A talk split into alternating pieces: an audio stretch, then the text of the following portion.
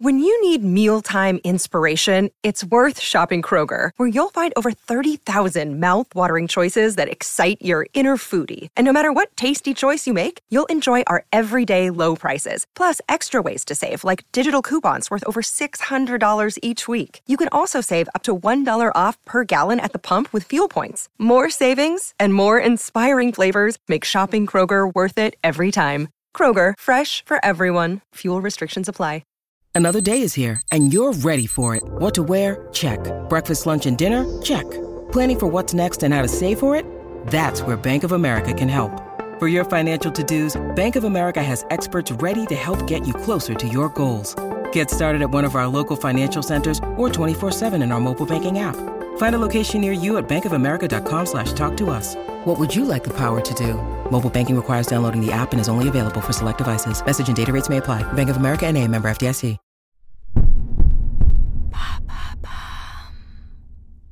Quelles sont les différences entre une échographie, un scanner, un IRM et une radio? Merci d'avoir posé la question.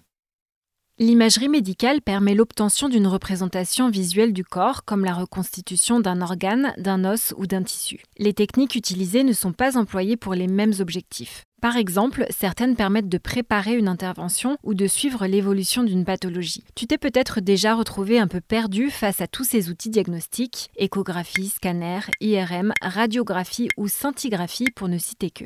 Quelles sont les techniques qui utilisent des rayons X? La plus connue est la radiographie. Elle étudie le squelette et les articulations par le biais de rayons X qui traversent la mâchoire comme chez le dentiste, tes pieds chez l'orthopédiste ou la poitrine lors d'une mammographie.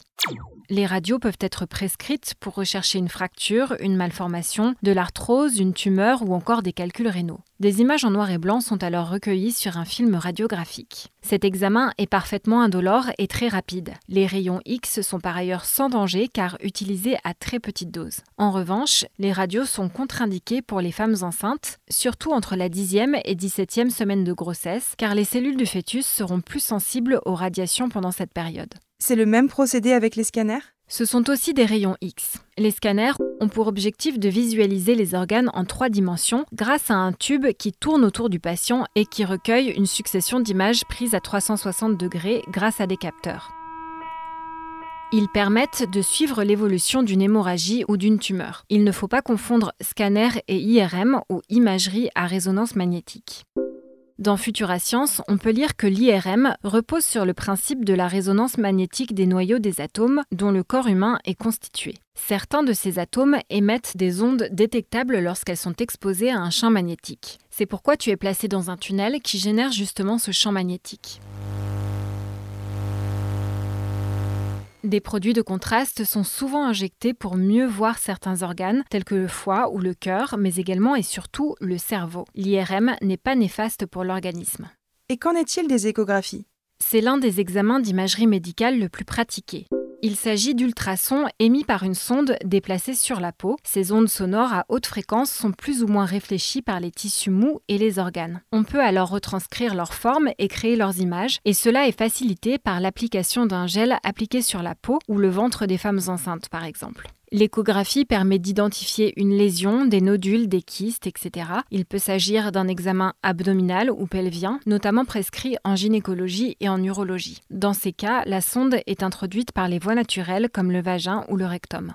La plupart des échographies présentent aujourd'hui une fonction Doppler, une autre technique d'imagerie qui permet d'explorer l'écoulement du sang dans les vaisseaux. Quant à la scintigraphie, il s'agit là aussi d'un examen indolore qui, grâce à une caméra à scintillation, permet d'analyser les organes et leur fonctionnement, comme le cœur, les poumons ou encore la thyroïde. Maintenant, vous savez, un épisode écrit et réalisé par Émilie Drujon. Ce podcast est disponible sur toutes les plateformes audio et si cet épisode vous a plu, n'hésitez pas à laisser des commentaires ou des étoiles sur vos applis de podcast préférés.